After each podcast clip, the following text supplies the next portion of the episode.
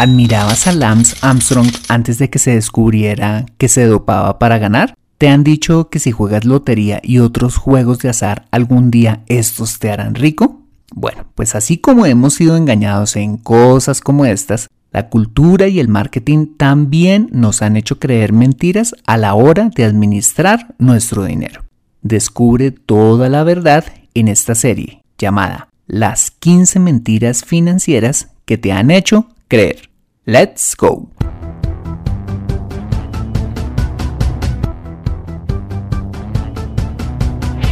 Bienvenido a Consejo Financiero, el podcast de finanzas personales donde aprenderás a manejar inteligentemente tu dinero, salir de deudas, tomar buenas decisiones financieras y alcanzar una prosperidad sólida y duradera. Consejo Financiero son finanzas personales prácticas para gente como tú que desean transformar su futuro financiero. Bienvenido a bordo.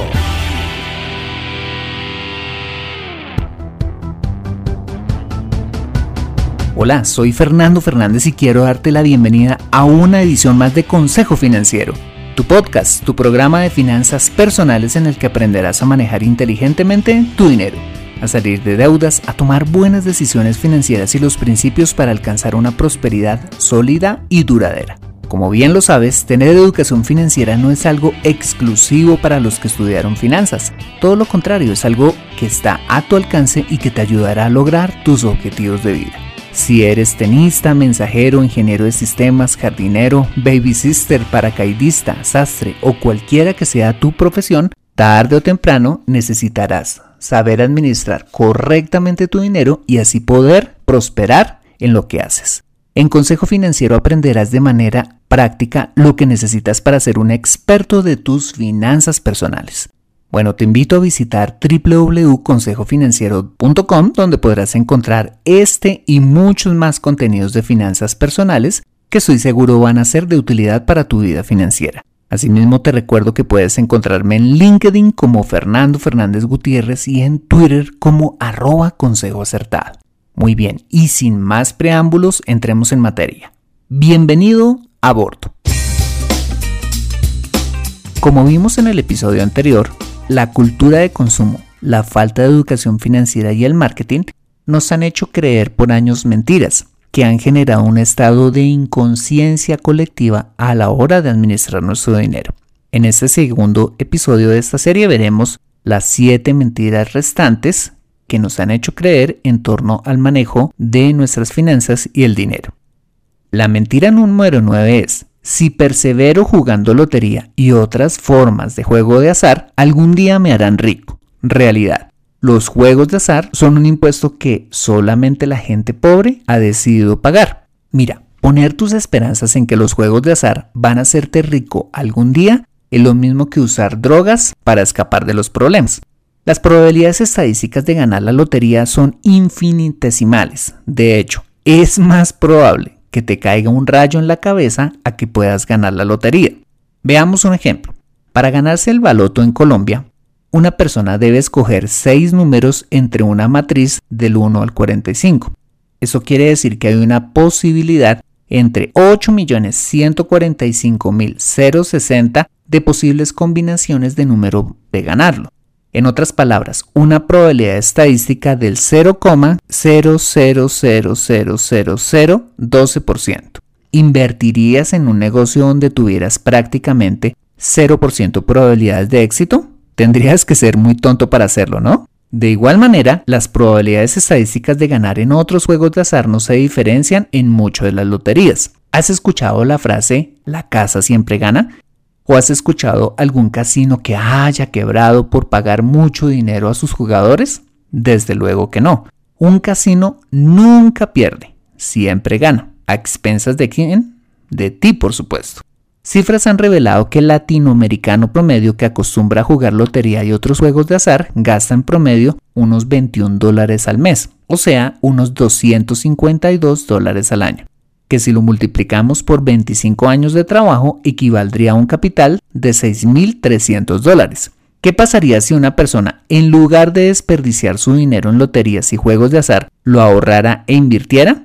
Tendría el siguiente resultado. Si ahorrara 21 dólares al mes durante un tiempo de 25 años y lo invirtiera en una inversión que le diera una inversión no inalcanzable del 8% de efectivo anual, alcanzaría al cabo de este plazo, ¿sabes cuánto? 19.211 dólares.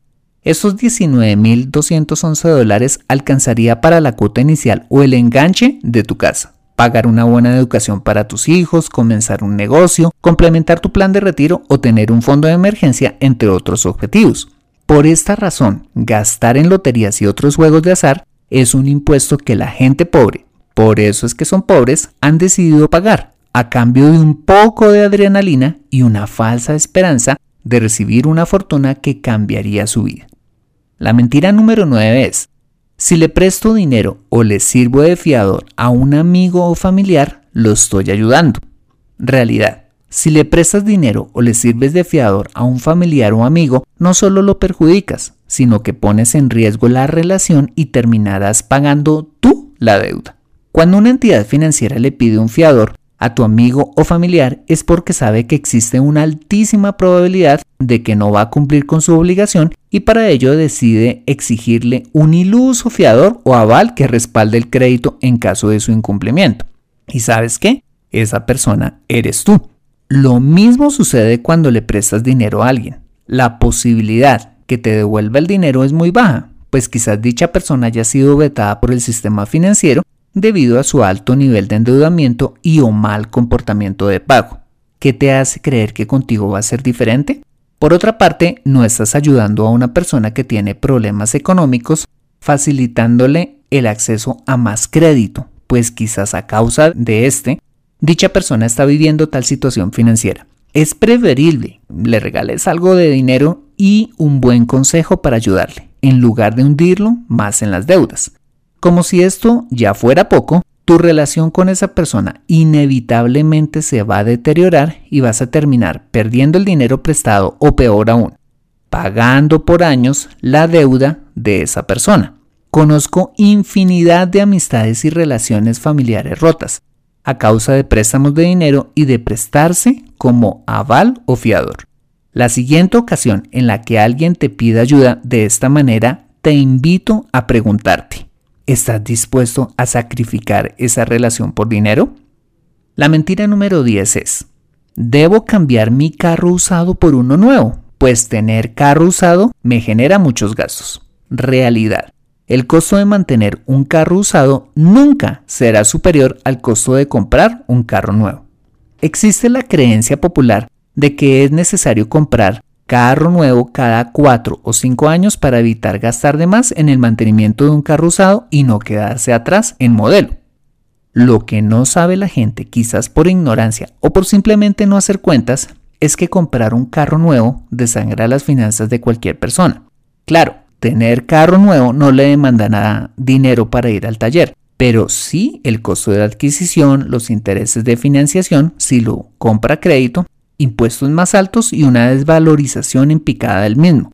Van a incrementar hasta el doble o más el costo de adquisición de ese vehículo nuevo. De otra parte, mantener un vehículo usado es muchísimo más barato, pues aunque tengas que llevarlo al taller y hacerle mantenimiento periódico, el costo no superará el 10% de adquirir un vehículo nuevo. Si quieres ver un comparativo de costos de un carro usado versus uno nuevo, te invito a que leas mi post en www.consejofinanciero.com llamado Cómo comprar carro inteligentemente. Mentira número 11. Si uso mi tarjeta de crédito para pagar la totalidad a un mes, no pagaré intereses. Realidad.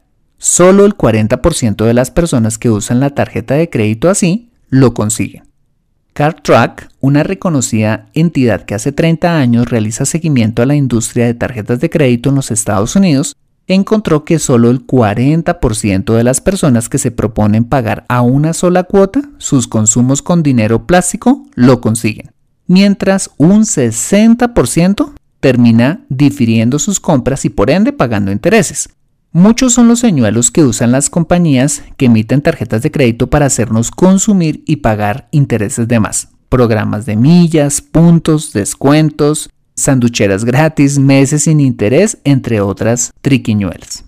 Dichas compañías, mira, no dan puntadas sin dedar y saben algo que el consumidor corriente no sabe, la probabilidad estadística. Esta es una rama de las matemáticas que sirve para pronosticar qué tan probable es que suceda un acontecimiento en el futuro, basados en comportamientos del pasado de un grupo de personas determinado. Cuando estas compañías lanzan dichos señuelos, antes han hecho serios estudios estadísticos con los que diseñan todo tipo de campañas y promociones en las que dichas entidades siempre ganarán y la gran mayoría de los consumidores perderán, pues saben con un alto grado de certeza cuál va a ser la respuesta de la mayoría de los consumidores al estímulo dado. Por ejemplo, muchas personas dicen tener una tarjeta de crédito solo para ganar millas y redimirlas con diferentes aerolíneas y así viajar gratis en el futuro. Según Consumer Reports, una revista que estudia el consumo en Norteamérica, el 75% de las millas nunca se redimen, es decir, nunca se cobran. ¿Esto quiere decir que dichas compañías no cumplen con lo que dicen? Por supuesto que cumplen, pues el 75% de las personas que nunca reclamaron sus millas financian con el uso de sus tarjetas al 25% que sí las reclamaron y que al final terminan gastando de más. ¿Por qué? porque aunque con las millas los tiquetes le salieron gratis o baratos, el beneficiario de las millas debe costear el resto de su viaje en cosas como, como su hospedaje, la comida, ir de shopping y todas aquellas cosas en las que se gasta cuando se viaja. Y a que no adivinas cómo pagan estas personas estos gastos adicionales. Buen negocio para la banca, ¿no? Las entidades financieras saben que pescan en río revuelto. La gran mayoría de los peces caen en la red y una minoría logra escapar, pesca tras pesca. ¿Quieres seguir siendo parte de ese juego de probabilidades? Yo la verdad no. Cuando toco este tema en mis conferencias y talleres, veo el desagrado con el que muchas personas reaccionan. Están convencidos de ser muy inteligentes a la hora de manejar sus tarjetas de crédito. Tarde o temprano van a caer en la red y esto lo saben muy bien los emisores de las tarjetas. ¿Qué necesidad tienes de jugar con fuego y poner en riesgo tus finanzas? La historia de Steve Irwin, el famoso cazador de cocodrilos, quien jugaba su vida en cada capítulo, nos enseña las consecuencias de actuar en el límite. Ya sabes cómo terminó su historia. La mentira número dos es, el retiro no es mi prioridad ahora, no estoy haciendo nada aún, pero tengo tiempo de sobra para hacerlo. Realidad, el tiempo pasa rápido. Si no haces algo hoy, Mañana dependerás de tus hijos, si es que ellos quieren hacerse cargo de ti. Es muy triste ver ancianos mendigando en las calles o siendo abandonados por sus familiares en hospitales públicos.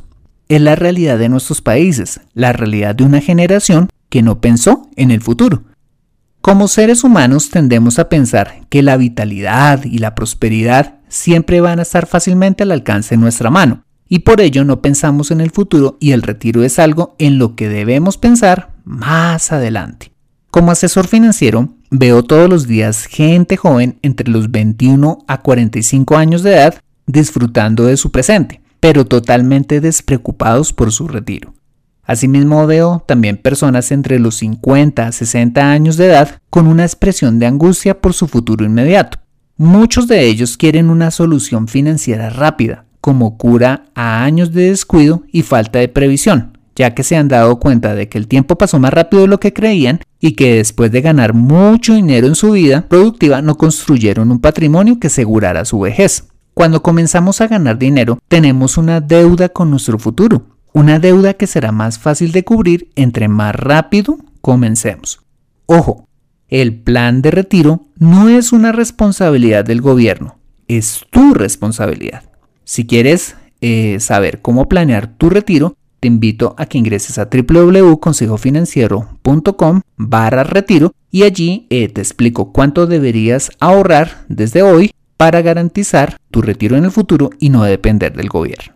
Mentira número 13. Necesito una tarjeta de crédito para tener vida crediticia. Realidad. No necesariamente. Hay otras formas de tener vida crediticia. La pregunta que te haría en este momento es la siguiente. ¿Para qué necesitas vida crediticia? ¿Para comprarte un carro? ¿Para irte de vacaciones?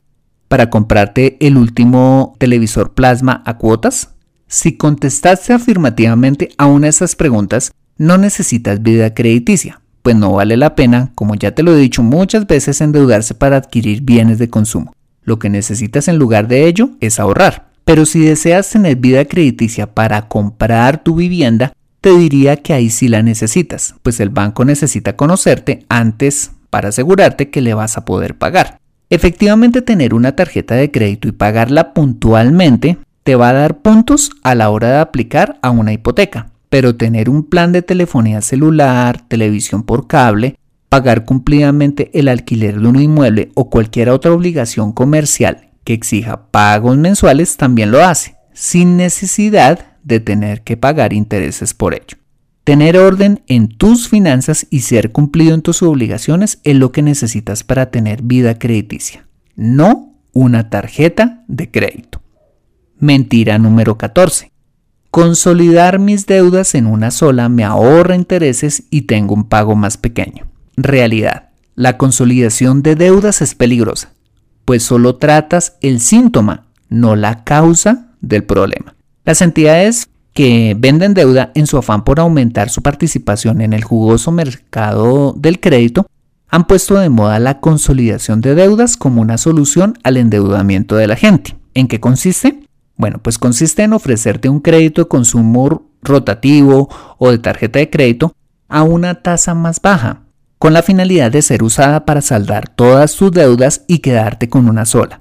Parece algo efectivamente atractivo y favorable para el usuario. La pregunta es, ¿y dónde está el veneno? Bueno, pues el veneno está a que pese a que consolidaste tus deudas en una sola, pactaste una tasa más baja y hasta quedaste con un pago mensual más cómodo, los hábitos financieros que te llevaron a endeudarte siguen allí, al acecho, esperando salir nuevamente a flote y devorar el resto de tu ingreso. Dave Ramsey sostiene en su libro que en el 78% de los casos de la gente que consolidó sus deudas en una sola, su deuda volvió a crecer. ¿Por qué? Porque trataron con el síntoma de la enfermedad, es decir, la deuda, no la causa de ella, los hábitos financieros. Por eso es que consolidar tus deudas puede llevarte a quedar doblemente endeudado. Y yo personalmente tampoco la recomiendo. Si quieres salir de deudas, la consolidación de ellas no es la solución. Lo que necesitas es acabar con tus malos hábitos financieros y poner orden en tus finanzas. Y la mentira número 15 es la siguiente. Cuando el banco me sugiere rediferir el plazo de mi deuda, me está ayudando. Realidad. Lo que el banco realmente quiere es ganar más intereses contigo. Con frecuencia, los bancos ofrecen rediferir o ampliar los plazos de las deudas que sus clientes tienen en sus hipotecas, tarjetas de crédito o préstamos de consumo con el fin de supuestamente hacerles la vida más cómoda, disminuyendo el pago mensual de sus obligaciones. Y por supuesto, al ampliarse el plazo de una obligación, se genera por ende una disminución de la cuota mensual a cargo del cliente. Pero lo que no te dicen es que a un mayor plazo vas a terminar pagando muchos más intereses por tu deuda que si la hubieras dejado como estaba. Ojo, el negocio de la banca es cobrarte intereses y entre más tiempo, mucho mejor. Por supuesto para ellos. El mejor negocio para ti es pagarles rápido, porque te ahorras un montón de intereses a futuro, que bien vas a poder usar más bien en ahorro e inversión y ganar intereses, en lugar de tener que pagarlos toda la vida. En conclusión, en la Biblia puedes encontrar que Jesús enseñó que al conocer la verdad seríamos verdaderamente libres.